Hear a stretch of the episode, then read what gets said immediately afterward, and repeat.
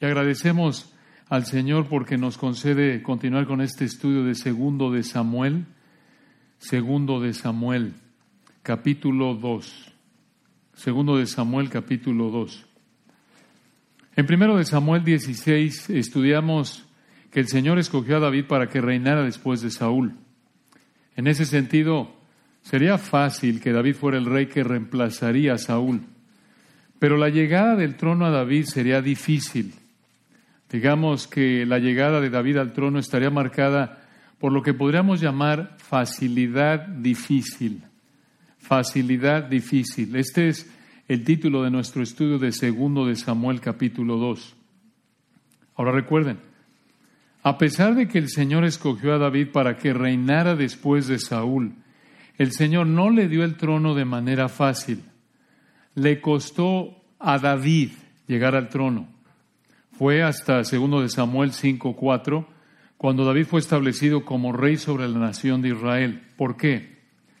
¿Por qué el Señor no le dio el trono de manera inmediata y fácil a David? ¿Por qué no en cuanto murió Saúl el Señor simplemente le puso, por así decirlo, en charola de plata a David el trono y ¿por qué no simplemente dijo, está David, ya murió él, entrale tú, como quedamos, tranquilo, todo listo, la nación está a tus pies? ¿Por qué? ¿Por qué lo hizo tan difícil el Señor que David llegara al trono? Por la misma razón por la que el Señor usó a Saúl para perseguir a David en los últimos diez años de la vida de Saúl. ¿Cuál fue esa razón? Para enseñarle a David que la vida de David dependía del Señor de manera total. Para enseñarle a David a depender del Señor. ¿Cómo sabemos esto? Por lo que David mismo dijo poco antes de ser coronado en segundo de Samuel 4:9. Esto es lo que dice segundo de Samuel 4:9. Vive Jehová, que ha redimido mi alma de toda angustia. David reconoció que fue solo únicamente por el Señor que él había llegado al trono, que él había estado en el lugar en el que estaba. Y esto también es reforzado por los salmos. Los salmos de David, una y otra vez, reflejan ese clamor al Señor, esa dependencia total del Señor y hermanos, así es con nosotros. Desde el punto de vista de la soberanía de Dios, es fácil que hagamos algo porque Él hace posible que lo hagamos. Pero desde el punto de vista de los detalles o circunstancias que el Señor ha ordenado que rodeen lo que Él quiere que hagamos, puede ser difícil. Y el Señor usa esa dificultad para conformarnos más a su imagen, para hacernos más obedientes. Sí, tienes trabajo, pero puede ser que tu jefe sea duro, difícil de tratar, difícil de soportar.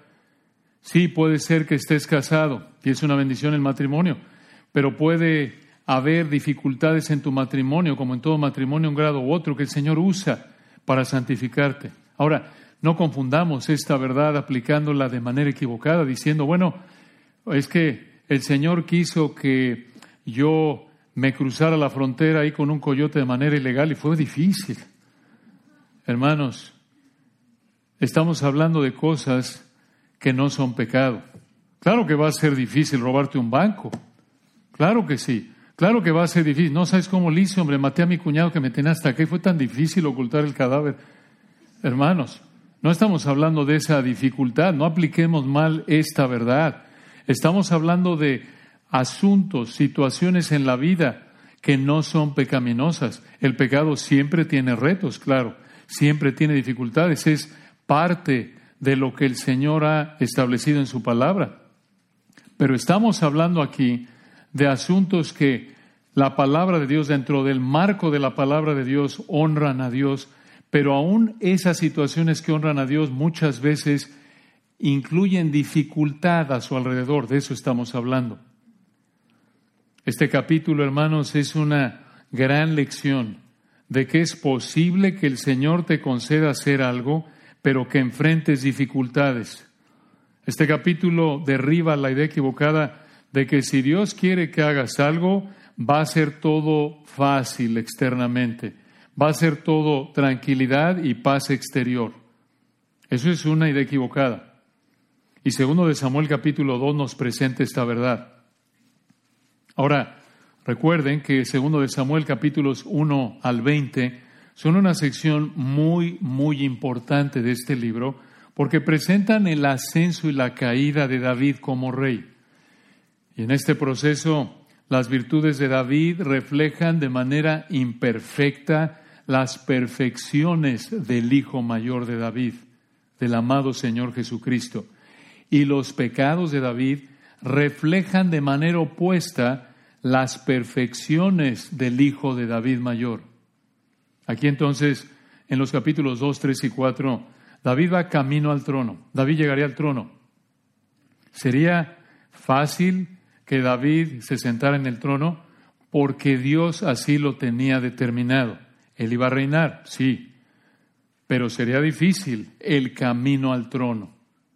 Y aquí lo vemos a partir del capítulo 2, en donde vemos dos acciones del Señor hacia David que te enseñan la facilidad difícil. Dos acciones del Señor hacia David que te enseñan la facilidad difícil. En primer lugar, vemos cómo el Señor guió a David y en segundo lugar, cómo el Señor fortaleció a David. El Señor guió a David y fortaleció a David. Veamos la primera, versículos 1 al 7. Vean cómo el Señor guió a David. El Señor guió a David. Dice aquí este texto hermoso en segundo de Samuel 2.1. Después de esto, ¿qué es esto? lo que pasó en el capítulo 1. Después de la derrota de Israel, de la muerte de Saúl y Jonatán, el lamento de David en el capítulo 1, versículo 1, véanlo. Después de esto, aconteció que David consultó a Jehová diciendo, ¿subiré a alguna de las ciudades de Judá? Y Jehová le respondió, sube. David volvió a decir, ¿a dónde subiré? Y él dijo, a Hebrón. Hebrón. ¿Por qué Hebrón? Bueno, el texto no lo dice de manera explícita. Tenemos una idea, como lo dice un comentarista, este era un lugar clave, este sería el lugar a donde se mudaría David. Hebrón era una ciudad que estaba en uno de los lugares más altos de la zona montañosa al sur de Judá. De hecho, estaba al suroeste, abajo a la izquierda, unas 20 millas, unos 32 kilómetros de Jerusalén. Hebrón era una ciudad con mucha historia. Ahí vivió Abraham, fue la propiedad de Caleb, el gran espía fiel de Números capítulo 13. Y vean lo que hizo David en el versículo 2. David subió allá, esto es Hebrón, y con él sus dos mujeres, Ainoam Jezreelita y Abigail, la que fue mujer de Nabal, el de Carmel. Ahora, recuerden que Nabal estuvo casado con Abigail, pero Nabal murió y después Abigail se casó con David. Pero aquí en los versículos 1 y 2 David consultó a Jehová, Jehová le respondió y David obedeció al irse a donde el Señor le dijo que fuera. Por lo que vemos en el versículo 1, no sabemos cómo consultó David al Señor ni cómo le respondió el Señor, pero lo que importa aquí es que David, escucha, buscó la guía del Señor y David obedeció al Señor. Así como lo hizo de manera perfecta el Hijo de David, el Señor Jesucristo, como lo vemos en su vida de oración continua en los evangelios y en su obediencia perfecta. Él no fue rebelde, como dice en Isaías 55 el Señor Jesucristo. De hecho, su obediencia fue perfecta. Por eso recuerdan, el Padre dijo, este es mi Hijo amado, en quien tengo complacencia. Debemos vivir como David aquí, hermanos, como creyentes. Debemos vivir buscando la guía continua del Señor mediante la oración y el estudio de su palabra. Y recuerden, el Señor únicamente habla a través de la interpretación correcta de su palabra y debemos obedecer su palabra. Pero vean el versículo 3. Vean que David no se mudó solo con sus dos esposas a Hebrón. En el 3 llevó también David consigo a los hombres que con él habían estado cada uno con su familia, los cuales moraron en las ciudades de Hebrón. Ahora, según 1 Samuel 23, 13, los hombres que habían estado con David eran unos 600 hombres. 600 hombres. Si incluimos a la familia de cada uno de ellos, como dice el versículo 3, Estamos hablando de más de mil personas por lo menos. Esta habría sido una señora mudanza. Imagínense, mil personas con mamás, con niños incluidos, sus camiones de mudanza habrían sido carruajes de animales, nada de cajas, nada de cinta adhesiva, nada de marcadores negros, y tú pensabas que la mudanza de tu suegra fue difícil. Y vean el versículo 4, y vinieron los varones de Judá y ungieron allá a David por rey sobre la casa de Judá. Una pausa ahí. El Señor en su providencia hizo esto posible. Y es probable que habría usado la relación con Abigail porque los parientes del primer esposo de Abigail controlaban la región de Hebrón. Además, David le había mandado ropa y animales, recuerdan, a varias ciudades de esta región, como lo vemos en 1 de Samuel capítulo 30. Pero observen algo de nuevo en el 4. Y vinieron los varones de Judá y ungieron allí a David por rey sobre la casa de Judá. Esto es, lo confirmaron. Ungieron, le vaciaron aceite de manera simbólica, aceite de oliva, de manera simbólica representando, este es nuestro rey. Vean por qué, versículo 4, ¿por qué? ¿Por qué solo los de Judá lo reconocieron como rey sobre la tribu de Judá? Digo, el Señor dijo en 1 Samuel capítulo 16 que iba a reinar sobre todo Israel, las doce tribus. Aquí solo hay una tribu. ¿Por qué solo versículo 4 vinieron los varones de Judá y ungieron allá a David por rey sobre la casa de Judá? ¿Por qué? Porque en este punto no todo Israel quería que reinara sobre ellos. Esto lo sabemos por lo que viene en el resto del capítulo 2 y por los siguientes dos capítulos 3 y 4. De hecho, véanlo al final del 4. Vean aquí, a pesar de que no todo Israel está apoyando a David, vean de nuevo, por la gracia de Dios, un reflejo otra vez del amor perfecto de nuestro Señor en lo que hizo David aquí en el versículo 4 al final. Y dieron aviso a David diciendo, los de Jabes de Galad son los que sepultaron a Saúl. En el 5, entonces envió David mensajeros a los de Jabes de Galad, diciéndoles, benditos seáis vosotros de Jehová, que habéis hecho esta misericordia en el hebreo, este amor leal con vuestro Señor, con Saúl, dándole sepultura. Ahora, ¿por qué? Versículo 5, ¿por qué sepultar a Saúl fue una muestra de amor leal? Porque habría mostrado respeto a Saúl, habría mostrado honra a Saúl por ser rey y en un sentido al Señor quien había puesto a Saúl como rey. Y vean lo que David continuó diciéndole a estos hombres que habían sepultado a Saúl, versículo 6. Ahora pues, la idea es esta en el 6, ahora debido a esta muestra de amor leal del 5 hacia Saúl al sepultarlo. Aquí viene una oración en forma de deseo de David, versículo 6, véanlo. Ahora pues, Jehová haga con vosotros misericordia y verdad, y yo también os haré bien por esto que habéis hecho. Versículo 7, esfuércense pues ahora vuestras manos, y sed valientes, o se puede traducir, sean virtuosos, obedientes pues muerto Saúl vuestro Señor, los de la casa de Judá me han ungido por rey sobre ellos. ¿Qué quiso decir aquí David? La verdad es que no estamos seguros, pero por el cuidado de estos hombres hacia Saúl y por el deseo de David de que el Señor y David mismo hicieran bien estos hombres, parece que aquí David les dijo que como rey, él los iba a proteger, él los iba a tratar bien. Y aquí, hermanos, Volvemos a ver en David algo, recuerdan, de lo que vimos en el capítulo anterior, en segundo de Samuel capítulo 1. ¿Qué es eso? ¿Qué es lo que vimos ahí? Este amor de David hacia Saúl, reflejado aquí en que David bendijo, oró y se comprometió con buscar el bienestar de los que trataron con respeto el cuerpo de Saúl. Recuerden quién fue Saúl en la vida de David. Saúl, ese hombre que por poco más de diez años vivió para capturar y matar a David. Vean qué muestra de amor genuino. Aquí no vemos a David enojado, no está amargado, no está buscando venganza contra su enemigo Saúl, sino al contrario, aquí está buscando darle bien por mal al enemigo, incluso después de que el enemigo ha muerto. incluso en hacerle bien a los que le hicieron bien a ese enemigo. Vean esto, hermanos.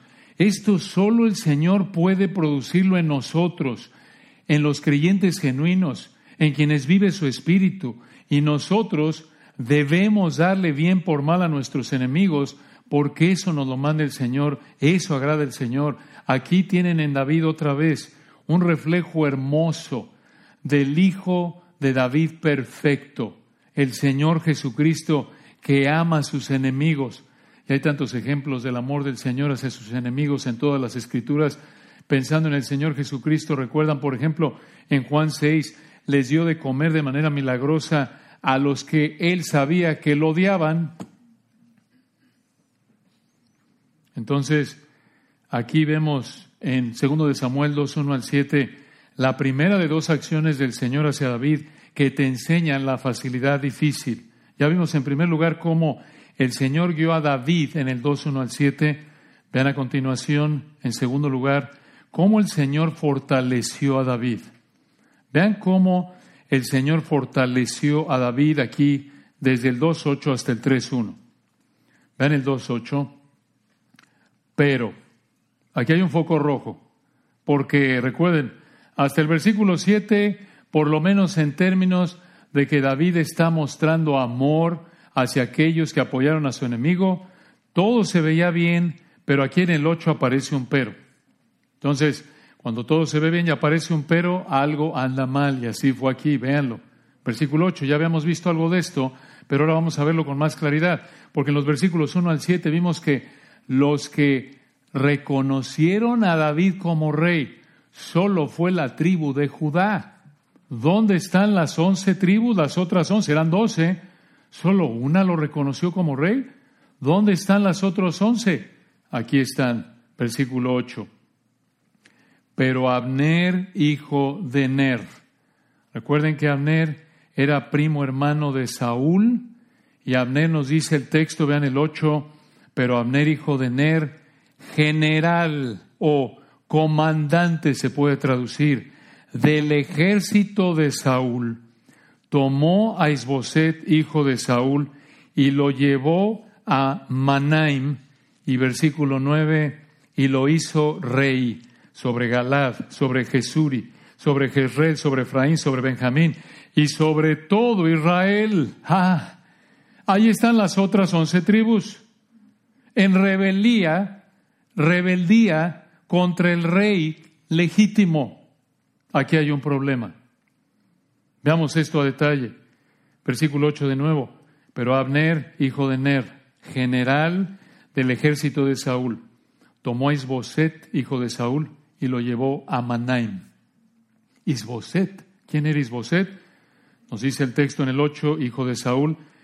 Isboset habría sido el único hijo de Saúl que quedaba vivo en este punto, porque recuerden, en 1 de Samuel capítulo 31, los otros tres hijos de Saúl murieron en la guerra. Isboset es el mismo de 1 de Samuel 14, 49, se llama Isui o Isboset. Pero, ¿por qué Isboset no fue a la guerra con su papá y sus hermanos? No sabemos. Es probable que fuera por miedo, por lo que dice segundo de Samuel 3, 6 al 11, pero realmente no sabemos. Pero, ¿por qué? Vean el 8 al final. ¿Por qué Abner tomó Isboset, hijo de Saúl, y lo llevó a Manaim? ¿Por qué llevarlo a Manaim? Porque, como explica un comentarista, Manaim era una ciudad que estaba lejos de los filisteos, cerca de los amigos de Saúl y que había sido el centro de administración de la región de Galad.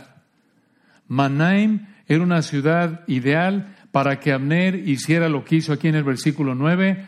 Recuerden qué está pasando aquí. El rey Saúl y sus hijos habían muerto en este punto. Abner, Abner, quien, versículo 8, es el primo hermano de Saúl, general del ejército del rey muerto. Abner tomó al único príncipe que quedaba vivo, que era y versículo 9, Abner lo hizo rey sobre Galad, sobre Jesuri, sobre Jezreel, sobre Efraín, sobre Benjamín y sobre todo Israel. Vean ustedes, hermanos, el nivel de rebeldía de Abner, de Isboset y de las once tribus. Obviamente no Judá. Este fue un acto de rebeldía. Y ellos lo sabían, ellos lo sabían.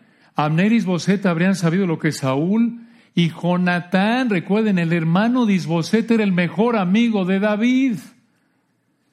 Jonatán, Saúl, Abner, Isboset habrían sabido, incluso gente fuera de la familia real sabía que el Señor había escogido a David para reemplazar a Saúl como rey. Lo sabían. Lo vemos, por ejemplo, en 1 Samuel 23, 27, 24, 20, 25, 30. Entonces, Abner y Isboset deberían, junto con el resto de Israel, Abner, y Isboset y las once tribus rebeldes, deberían haber hecho lo que hicieron los hombres de la tribu de Judá en el versículo 4. Deberían haber reconocido a David como el rey que el Señor había establecido. Pero aquí en el versículo 9, Abner estableció a Isboset como rey sobre Israel. Esto muestra que Abner, Isboset y el resto de Israel, fuera por miedo a Abner o no, estaban actuando como Saúl, igual que él. No querían someterse a lo que el Señor quería. No querían someterse, escuchen, a la decisión del Señor de que David era el hombre escogido por el Señor para reinar. Otra vez, hermanos, igual que Saúl. Y escuchen, cuando no nos sometemos a las autoridades que Dios establece, pecamos. Obviamente la única excepción es cuando nos piden pecar. Pero Romanos 3 y 1, sométase toda persona a las autoridades superiores, porque no hay autoridad sino de parte de Dios y las que hay por Dios han sido establecidas. De modo que, Romanos 13, 2, el que resiste a la autoridad, a lo establecido por Dios resiste y los que se oponen a esa autoridad acarrean condenación para sí mismos. Escucha, cuando tú o alguien, o yo, quien sea, escogemos no someternos a lo que establece el gobierno, estamos siendo rebeldes no solo contra el gobierno, sino contra Dios, quien puso esas autoridades. Romanos 13, 1 y 2. Lo mismo aquí. Cuando tienes a alguien, tú o yo, quien sea, quien, por ejemplo, vive en este país de manera ilegal, sabiendo que está violando la ley, es indocumentado, no tiene una visa de acuerdo a lo que establece la ley para vivir en este país, está rebelándose en primer lugar contra quién? Contra Dios. Y aquí en el caso de Israel, Abner, Isboset, es lo mismo, hermanos, y tenemos que ver la conexión. Desgraciadamente, por nuestra pecaminosidad, muchas veces justificamos o no vemos cómo se relaciona lo que está en la palabra y lo que está en mi vida, pero es la misma actitud.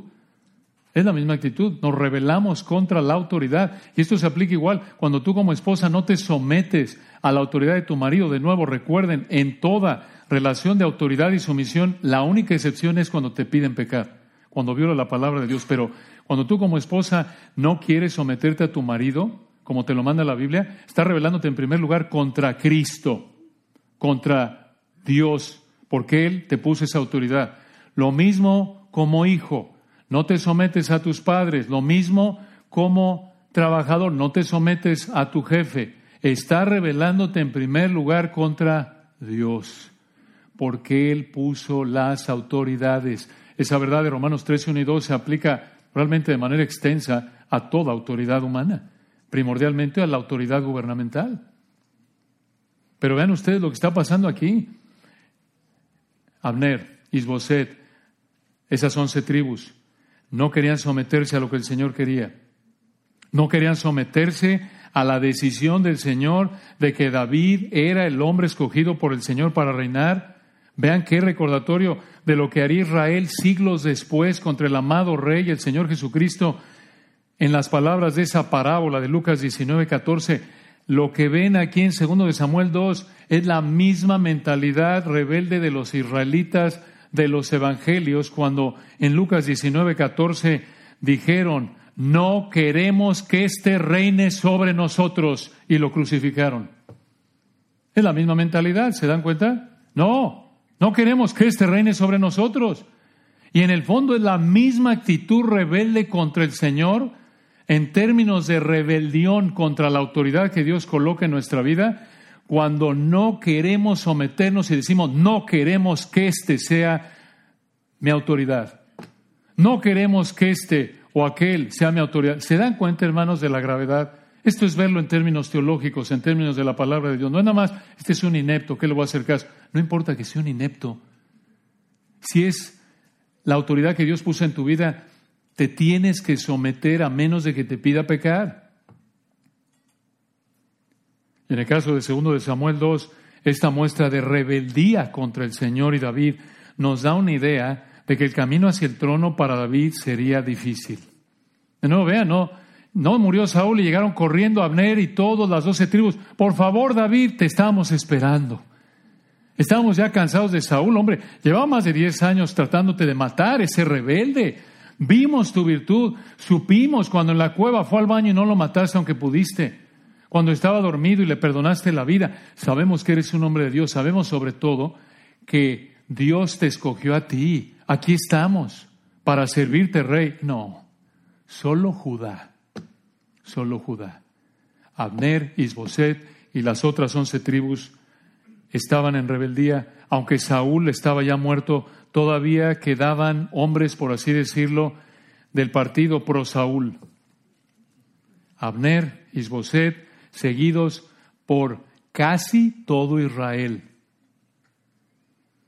Y los versículos 10 y 11 muestran algo de la dificultad que enfrentaría David para llegar al trono. Véanlo, versículo 10.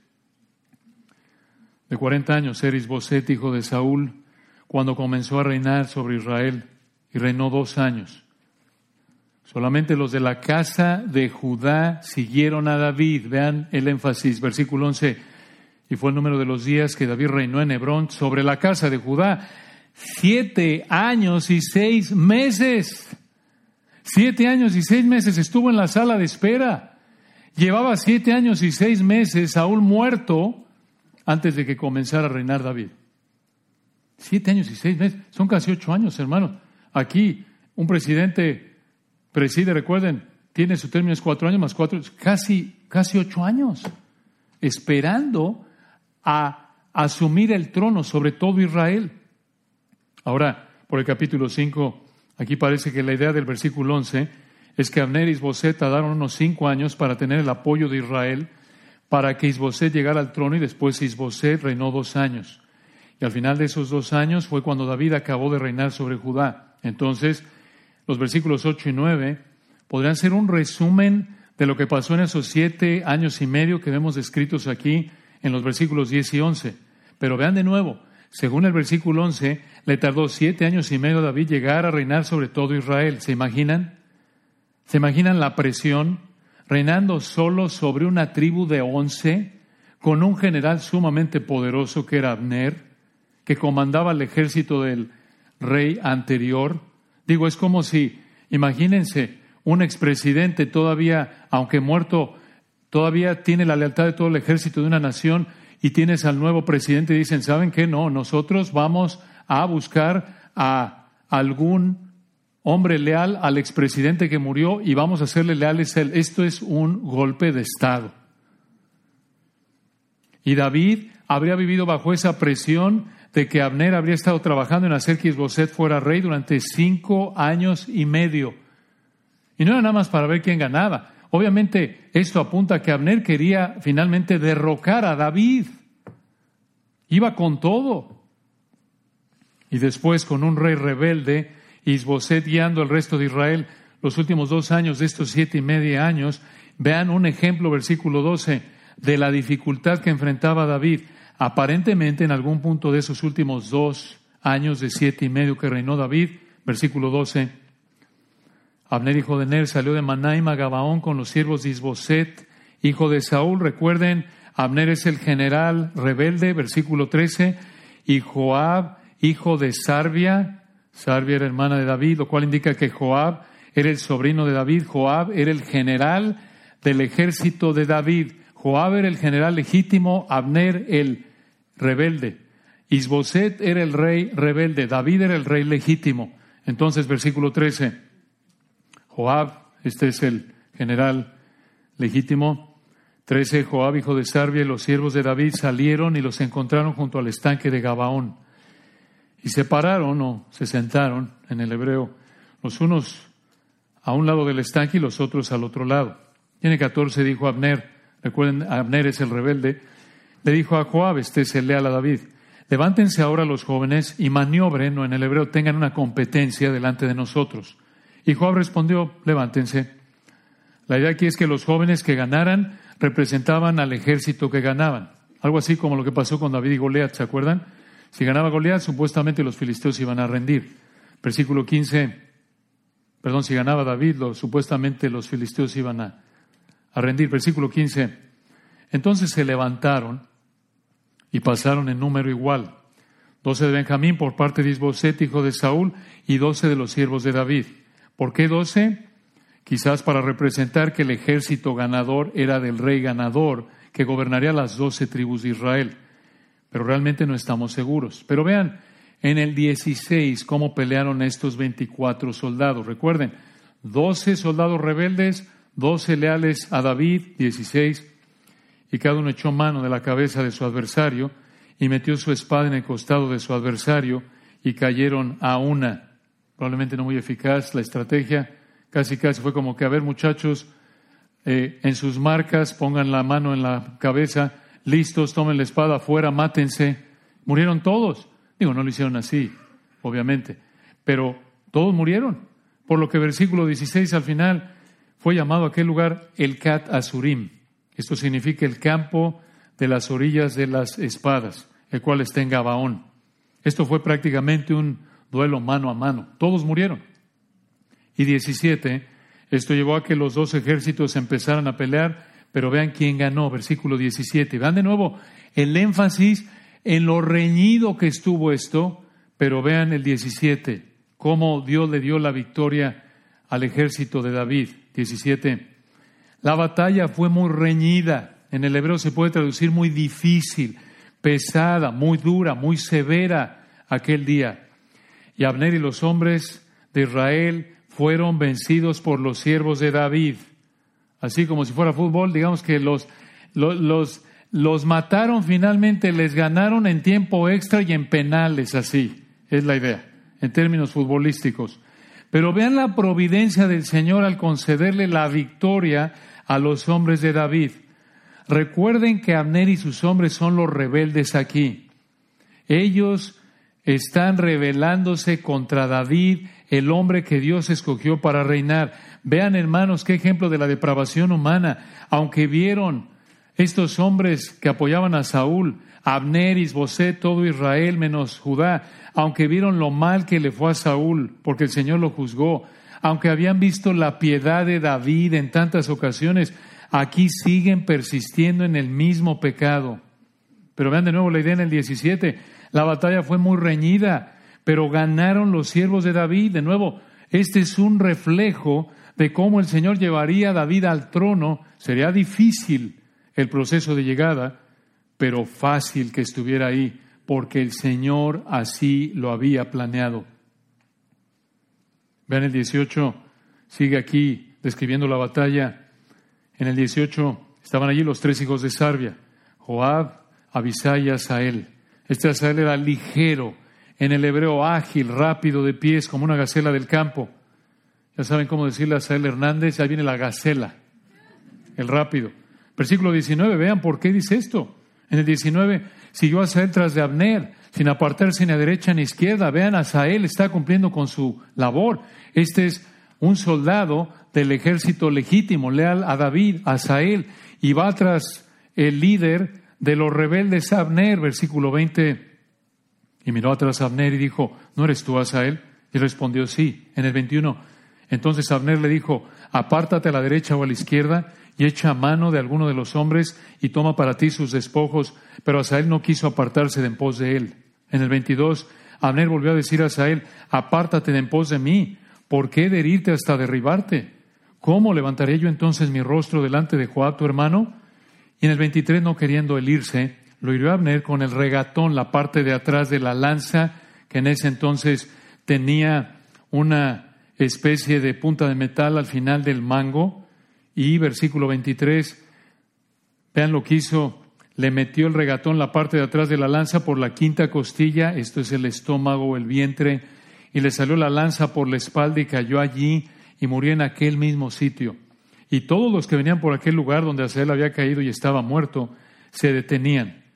Vean ustedes, hermanos, Abner era el rebelde. Abner vuelve a mostrar su rebeldía aquí, porque Abner debería haberse rendido, porque Asael era un soldado del ejército legítimo, Asael estaba cumpliendo con su deber, Abner debería haberse rendido, pero no lo hizo. Versículo 24, mas Joab y Abisai, que estos eran hermanos de Asael, leales a David, siguieron a Abner, recuerden, el rebelde, y se puso el sol cuando llegaron al collado o el monte de Ama, que está delante de Gía, junto al camino del desierto de Gabaón. Y en el 25 se juntaron los hijos de Benjamín en pos de Abner, formando un solo ejército, e hicieron alto, esto es, se pararon en la cumbre del collado del monte. Y 26, Abner dio voces a Joab diciendo, ¿consumirá la espada perpetuamente? ¿No sabes tú que el final será amargura? ¿Hasta cuándo no dirás al pueblo que se vuelva de perseguir a sus hermanos? Vean, este es el rebelde hablando, ahora sí hablando de hermanos. ¿Por qué no entonces se rinde él para que los hermanos no se maten entre sí? Aparentemente, aquí Abner hizo esto para evitar que perdiera más gente. Y vean ustedes, 27, Joab respondió, vive Dios que si no hubieses hablado, el pueblo hubiera dejado de seguir a sus hermanos desde esta mañana. Entonces Joab tocó el cuerno y todo el pueblo se detuvo y no persiguió más a los de Israel, ni peleó más. Y Abner y los suyos caminaron por el Arabá toda aquella noche y pasando el Jordán cruzaron por todo Bitrón y llegaron a Manaim. Y en el 30 Joab también volvió de perseguir a Abner y juntando a todo el pueblo faltaron de los siervos de David diecinueve hombres y Asael, solo veinte. Mas los siervos de David hirieron de los de Benjamín y de los de Abner, rebeldes, a trescientos sesenta hombres, los cuales murieron. Tomaron luego en el treinta y dos a Asael y los sepultaron en el sepulcro de su padre en Belén. Y caminaron toda aquella noche Joab y sus hombres y les amaneció en Hebrón. Y tres uno vean, concluye, hubo larga guerra entre la casa de Saúl y la casa de David, pero David se iba fortaleciendo y la casa de Saúl se iba debilitando. Así es, hermanos. Así es, Dios te puede poner en un trabajo en un ministerio. En ese sentido es fácil, pero el hecho de que lo ejecutes puede ser difícil. El sufrimiento que enfrentó David para llegar al trono nos recuerda de alguien más que sufrió para llegar al trono. Claro, un sufrimiento infinitamente peor para ser exaltado de manera infinitamente mayor. Nuestro amado varón de dolores experimentado en quebranto.